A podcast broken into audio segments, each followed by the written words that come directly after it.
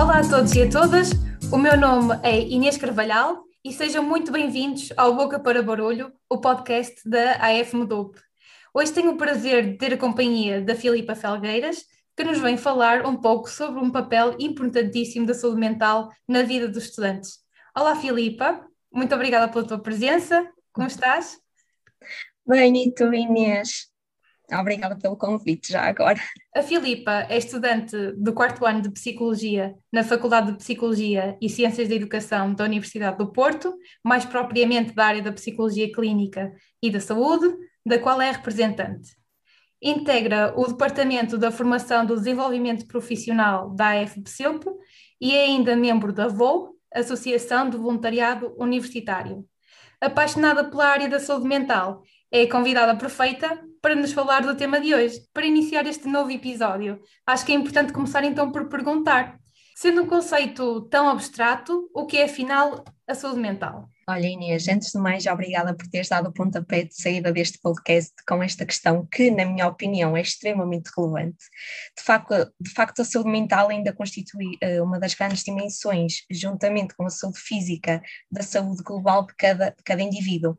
No entanto, e apesar de ser cada vez mais abordada uh, nos mídias, nas escolas, nas universidades, até em debates políticos e sociais, ainda continua a ser vista como um território assim nebuloso e abstrato, tal como tu mencionaste, uh, para a maioria das pessoas. Portanto, eu espero que o meu contributo seja pertinente no sentido de esclarecer os nossos ouvintes acerca do que é isto de saúde mental.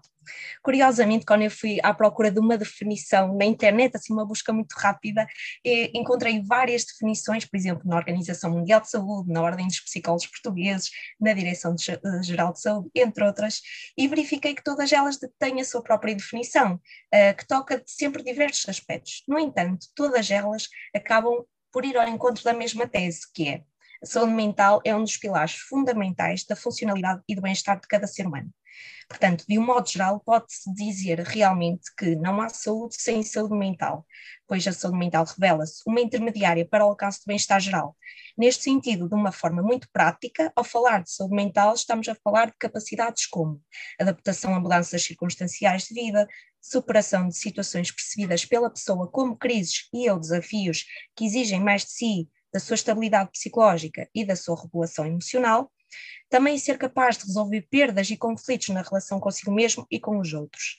Tudo isto implica algo também associado à saúde mental, que é a consciência dos próprios limites e de reconhecer os sinais de mal-estar. Assim sendo, a saúde mental permite que a pessoa estabeleça relações saudáveis e de qualidade nos diferentes contextos de vida, que trabalhe de forma frutífera e produtivamente em prol de si mesma e da comunidade em que se insere.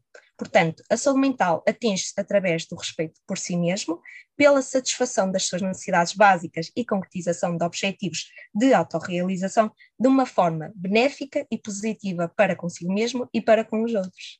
Falando mais no contexto universitário, como é o panorama nos jovens e quais achas que são os principais problemas que estes apresentam? Olha, dado que eu ainda sou uh, também estudante universitária, não possuo a visão de uma psicóloga ou de um psicólogo que trabalhe propriamente com esta população e que possivelmente dar-te uma resposta mais concordante com a realidade dos factos. Ainda assim, uh, fui procurada a alguns estudos e encontrei que a população universitária revela que um, revela alguns uh, níveis de stress, ansiedade e sintomatologia depressiva e os motivos acabam por estar muito relacionados com as questões desenvolvimentais, como por exemplo a procura da autonomia, procura da intimidade, por exemplo, procura, criação, construção e manutenção de relações amorosas e românticas, uh, que também estão ligadas muito à questão do seu término, como lidar com isto. Mas também temos, uh, falamos também de problemas uh, ou problemáticas associadas à orientação vocacional, ou seja, ligadas ao percurso académico, profissional, e a, onde tem que haver um trabalho ao nível dos interesses, das expectativas e também das, das oportunidades que os estudantes querem conhecer uh, em si mesmos e no mundo ao seu redor.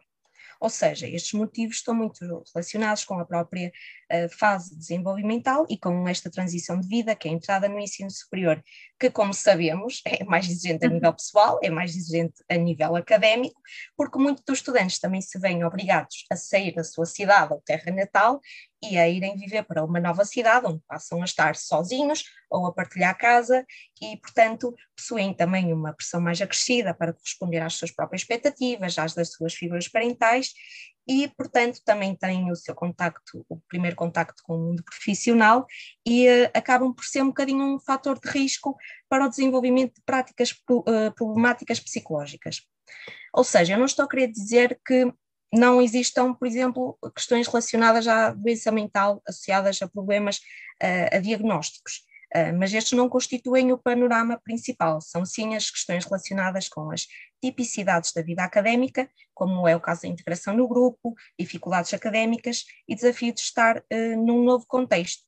Portanto, disponibilizar serviços de consulta psicológica nas nossas unidades orgânicas constitui um fator imprescindível para promover a saúde mental junto dos estudantes e intervir junto daqueles que precisam. Portanto, se existir um acompanhamento devido nesta fase, é possível alcançar o bem-estar destes estudantes e prevenir-se também emergência ou desenvolvimento de problemáticas psicológicas de uma maior gravidade. Sem dúvida que é uma fase bastante desafiante. De que forma é que achas que a saúde mental influencia o bem-estar destes estudantes? Ah, sem dúvida que a saúde mental é crucial para que os estudantes tenham um percurso académico satisfatório e bem-sucedido, claramente. Nem só no que toca ao cumprimento dos objetivos curriculares e expectativas pessoais para o curso, ah, mas também a nível da integração, como já mencionei, do estabelecimento de relacionamentos de qualidade com colegas de curso e outros, por exemplo, funcionários, professores e, portanto, também estudos têm revelado que, caso os estudantes tenham uma saúde mental comprometida, tendem a apresentar complicações a nível académico, como é, o, uh, como é o caso da falta de concentração, atenção, dificuldades na memorização e em manter a motivação, déficits na capacidade de planeamento e organização, na resolução de problemas, na tomada de decisões e na capacidade de iniciativa e até um, uh, eh, em questões de interação social. É evidente que existem estudantes que podem ter vulnerabilidades prévias relacionadas com a sua história de vida passada e que, faz à, à exigência do próprio curso e dos desafios inerentes à transição e percurso no ensino superior, acabam por experienciar uma desestabilização que pode se pronunciar a um nível mais disfuncional, desencadeando repercussões mais agravadas no sucesso académico e no bem-estar geral. Portanto, é compreensível que a saúde mental dos estudantes constitua um fator determinante para o seu sucesso académico e, claro, para o seu bem-estar geral. Um, a situação pandémica e o facto das aulas serem agora online, consideras que contribuíram para o aumento e agravamento destes casos? Eu acredito que sim. Olha, o desenrolar da pandemia, o novo confinamento, a incerteza constante nas nossas vidas, o próprio medo do contágio, familiares e amigos contaminados, até a perda de entes queridos por Covid-19, revelaram-se conjecturas uh, preponderantes para o desenvolvimento de sintomatologia psicológica nos estudantes, mas também na população em geral. É claro que, associados a estes fatores inevitáveis da pandemia, os estudantes experienciaram inúmeras modificações na sua vida académica, na alteração para o regime online, e isto claramente acaba por ter repercussões na saúde mental. Nomeadamente, o regime online implicou que os estudantes regressassem à casa dos seus pais, ou aqueles que já viviam com eles passaram a estar maior parte do tempo neste espaço partilhado, o que conduziu a que os estudantes vissem a sua autonomia comprometida, dado que também acabaram por assumir outros papéis de uma forma mais constante e preponderante ao longo dos seus dias e que exigiam mais de si, da gestão dos seus tempos de estudo, de aulas, do lazer e do autocuidado, que é fundamental para a saúde mental e que acabou por ficar igualmente comprometido. Além disso, é de salientar que, em alguns casos, a necessidade de partilha de meios tecnológicos e de espaços com outros familiares que também se encontravam no regime online, por exemplo, em, em teletrabalho, levou à falta de privacidade, que também é crucial. Além disso, é importante mencionar que a privação dos relacionamentos interpessoais mantidos no regime presencial o facto de estudantes estarem constantemente em frente ao computador ou a outro meio tecnológico, as mudanças adotadas nos métodos de avaliação e até às expectativas para a vida académica, a presença em festas, queimos, convívios que fazem parte de, da nossa vida académica, não é? Acabaram por não ser concretizadas e constituíram-se determinantes no desenvolvimento, no agravamento e, e aumento de problemáticas psicológicas, por exemplo, o incremento da sintomatologia ansiosa, mas, mas não só. É claro, Inês, a pandemia não trouxe só aspectos negativos. Por exemplo, lembro-me agora, trabalhadores estudantes, uh, em que o regime online revelou-se uma mais-valia, porque assim era mais fácil para eles assistirem às aulas, gerirem o tempo do trabalho, do curso e da família. No entanto, de forma geral, a pandemia uh, é um, foi uma experiência negativa para todos. Bem, o que eu posso dizer é que nunca imaginei que fosse assim o meu primeiro ano na faculdade. É verdade, um, acho que ninguém esperava. Sem dúvida. Sentes que a saúde mental ainda é desvalorizada e que existem muitas pessoas que por esse motivo não procuram ajuda? Olha, respondendo à primeira parte da tua pergunta, sim, é, infelizmente ainda sinto que a saúde mental é tendencialmente desvalorizada, pelo menos não é tão valorizada como a saúde física, o que na minha opinião e percepção de estudante da área é um erro, porque lá está, como eu mencionei, sem saúde mental a nossa saúde e bem-estar ficam afetados. Uh, porém, é de salientar um, um, interesse e preocupação crescente em se falar em saúde e doença mental, numa tentativa de alertar e sensibilizar a sociedade, as entidades empregadoras e até o próprio governo para a importância de zelar o bem-estar psicológico. Aliás, a pandemia, neste sentido, trouxe um, trouxe um, um, papel bastante positivo, não é? Eh, porque trouxe uma maior visibilidade à intervenção psicológica, porque a população no geral começou a experienciar a fadiga pandémica e um desgaste, um desgaste emocional, e houve uma proliferação de serviços e linhas de apoio psicológico para colmatar todas estas necessidades e também é de salientar o trabalho incansável por parte da OPP, que é a Ordem dos Psicólogos Portugueses, na divulgação de recursos e dicas e na saída deste mundo de doença mental, porque a psicologia não é só trabalhar com doença mental é promover a, saúde mental da população. Contudo, é claro que ainda existe um caminho a, a, percorrer para que a psicologia demarque o seu terreno enquanto ciência e bem essencial para, para a sociedade. E pronto, e tudo isto acaba por ser um alicerce à, à resposta à segunda parte da questão, que é se ainda acho que ainda há pessoas que não procuram apoio. Eu acho que pelo desconhecimento, pela falta de informação que potencia o estigma e os estereótipos relacionados uh, à procura de ajuda psicológica e até escassez de recursos, por exemplo, nas zonas fora das grandes cidades, ainda existem muitas pessoas que não procuram a ajuda de um psicólogo. Uh, frequentemente a necessidade de ajuda realmente existe, agora os motivos que levam as pessoas a não procurar este apoio variam desde os sentimentos de receio e vergonha, até à falta de recursos financeiros para obterem um acompanhamento digno, ao desconhecimento do trabalho que um psicólogo poderá desenvolver, entre outros. Quais são para ti as maiores dificuldades que sentes enquanto psicóloga? Ora, como, como tu disseste no início, eu ainda estou no quarto ano do mestrado integrado em Psicologia, portanto ainda não exerci nem exerço qualquer ato psicológico, nem sou, eh, obviamente, psicóloga. Para isso ainda preciso de obter um, o grau universitário correspondente a mestre em Psicologia, realizar o estágio profissional à Ordem dos Psicólogos Portugueses e a minha formação de psicóloga júnior. Um, só depois destas fases requeridas pela OPP é que te, terei direito à cédula profissional que me faculta o título de psicóloga. Uh, isto, claro, caso obtenha aproveitamento positivo uh, em todas estas componentes. Ou seja, o que eu quero dizer é que nós temos um longo percurso a percorrer para ser psicólogo, que por vezes, não te vou dizer que não, é extremamente frustrante para nós, mas que, por outro lado, serve para tentar ao máximo que o exercício da psicologia esteja regulamentado e que seja por profissionais muito competentes, porque afinal de contas os temas da psicologia são extremamente sensíveis e vemos isso pela resistência e pelos estigma, estigma existentes e que não devem ser feitos por, por qualquer pessoa. Atenção, este cuidado e regulamentação são importantes neste sentido e não podemos cair no erro de achar que somos todos um bocadinho psicólogos, porque podemos estar a fazer mais mal do que bem quando agimos sem a devida formação. Neste sentido, não te posso dar uma resposta a esta questão, peço desculpa, talvez daqui a uns anos, quem sabe.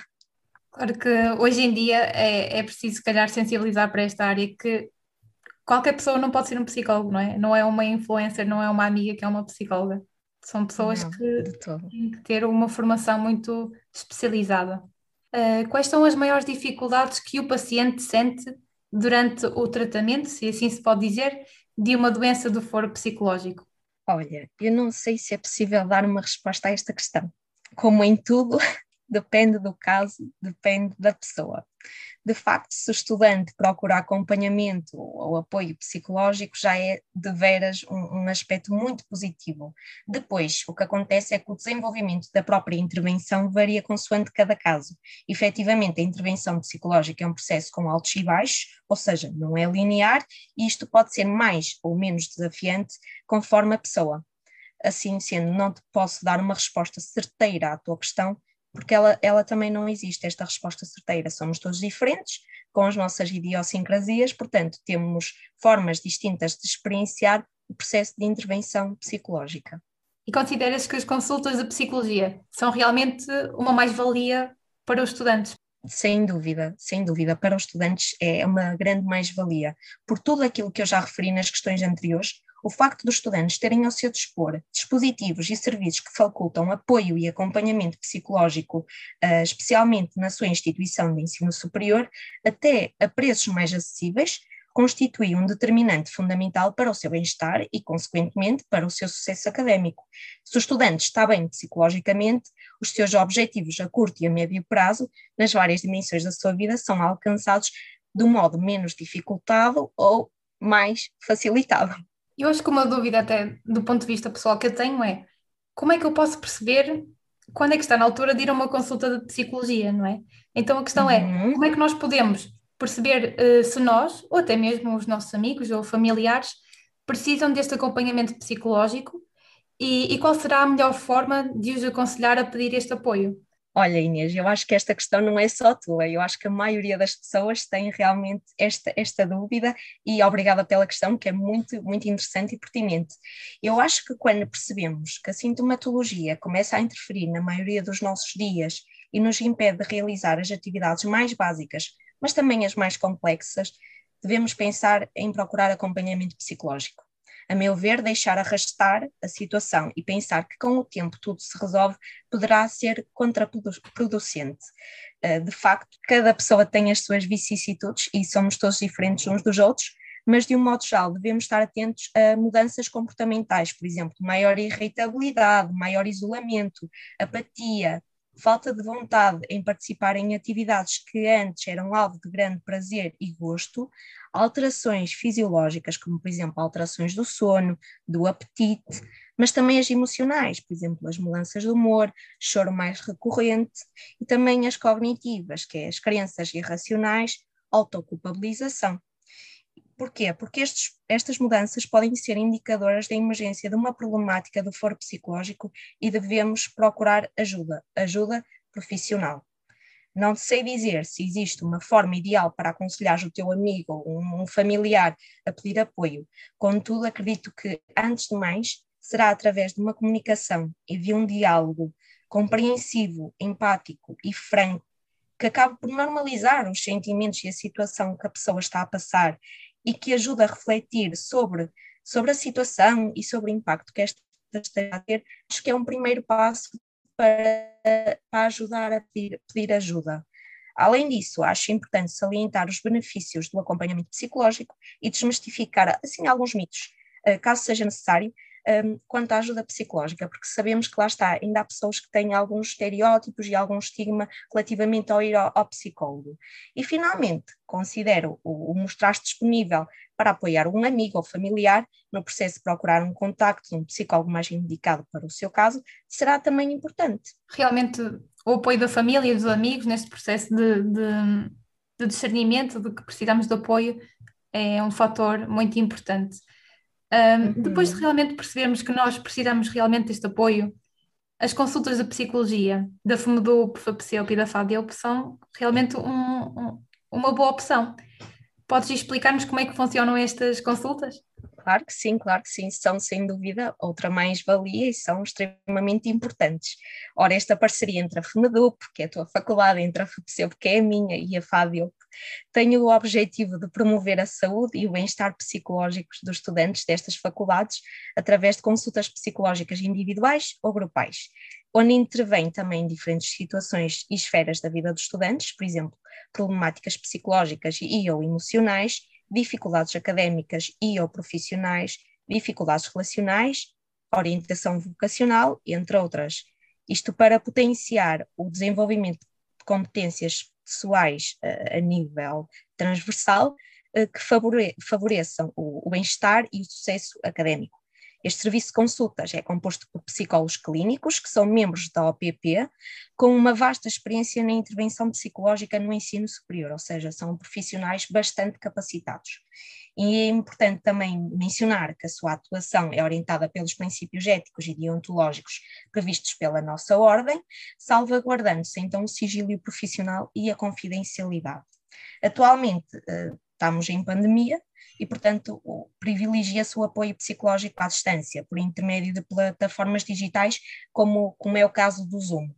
Eh, e para agendar a consulta, basta enviar um e-mail para, anotem, ouvintes, consultas psi underscore andas, ai, não consigo dizer, underscore, estudantes, arroba fpse.p.pt,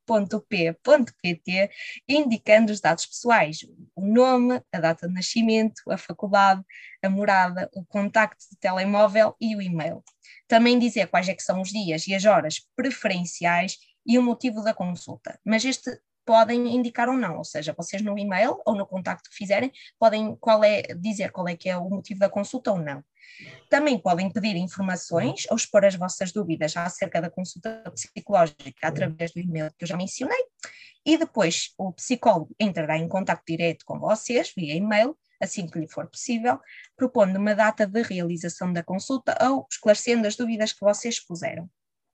As consultas têm um valor simbólico de 5 euros sendo que a restante quantia da consulta é assegurada pelas respectivas faculdades, ok? Uma consulta de psicologia normalmente não custa 5 euros, é, é importante mencionar. É importante também dizer que, ao abrigo do protocolo celebrado com a Universidade de Porto, o Serviço de Consulta Psicológica do Estudante tem também uma parceria com a consulta de psiquiatria do estudante universitário do Centro Hospitalar São João, caso seja necessário, ok? Filipa, o que consideras mais gratificante nesta profissão? A profissão de psicólogo, ah, claro. Claro, claro que sim. Eu, como já disse, não, não, referi, não exerço uh, atos psicológicos ainda, e, e, sem dúvida que a resposta que eu vou dar será muito pessoal. Se calhar colegas meus que, eu, que vão estar a ouvir este podcast não vão concordar com aquilo que eu vou dizer, só vão concordar em parte. Uh, então, mesmo que eu ainda não tenha exercido a, a prática profissional, prevejo que o mais gratificante será verdadeiramente sentir que estamos de corpo e de alma a apoiar outro ser humano que precisa de ser ouvido e, e compreendido. Poder simplesmente ajudar e sentir que a pessoa vai progredindo aos poucos ao longo do processo terapêutico deve ser o mais eh, gratificante da prática psicológica. De facto, os psicólogos eh, melhoramos um pouco os dias das pessoas, dos clientes e atenuamos o seu sofrimento. E isto claramente que é algo apaixonante e que compensa todo o trabalho e que é muito que está por detrás de cada intervenção. Para terminar este episódio, que conselhos gostarias de partilhar com os nossos ouvintes? Eu posso dar aquilo que eu acho que é o mais importante, que é um, estar atento aos sinais, cuidar de si, trabalhar no seu autocuidado, estabelecer uh, rotinas para tudo. Há tempo para cuidarmos de nós. Procurar ajuda quando precisarmos. Se quando estamos doentes fisicamente com uma gripe, vamos ao médico quando sentimos que há sintomatologia do foro psicológico, vamos a um psicólogo. Portanto, sem receios nem tabus, somos bons profissionais, somos os meus, os, os profissionais da minha área são excelentes profissionais e estão cá para ajudar. E acho que os nossos ouvintes, lá está, não devem descurar, e lá está com a pandemia isto, isto revelou-se assim um bocadinho uma realidade, não descurar de momentos de lazer, apostar em estratégias de autocuidado, assegurar os grupos de referência, os nossos amigos, uh, e, e, apostar na criatividade. Estávamos em confinamento, o que é que eu posso fazer para manter o contacto com os meus amigos? Uh, e, e, trabalhar em recursos em, em prol de nós mesmos e terem atenção no nosso bem-estar físico, no nosso bem-estar social, no nosso bem-estar mental. Cuidem-se e cuidem da, das pessoas que estão ao vosso redor. Filipa, muito, muito obrigada por nos teres proporcionado este momento tão interessante e, e tão bom tenho a certeza que foi um tema muito importante para muitos dos nossos ouvintes e desejo-te, acima de tudo, muito sucesso. Muito obrigada, Inês. Obrigada à FMDUP pelo convite, obrigada pela iniciativa que é extremamente importante e obrigada à FPCOP pela, pelo voto de confiança em me deixar vir falar um bocadinho sobre este tema que me é tão querido. Obrigada, Filipa, e obrigada também a todos vocês que nos acompanham aí desse lado, e até o próximo episódio.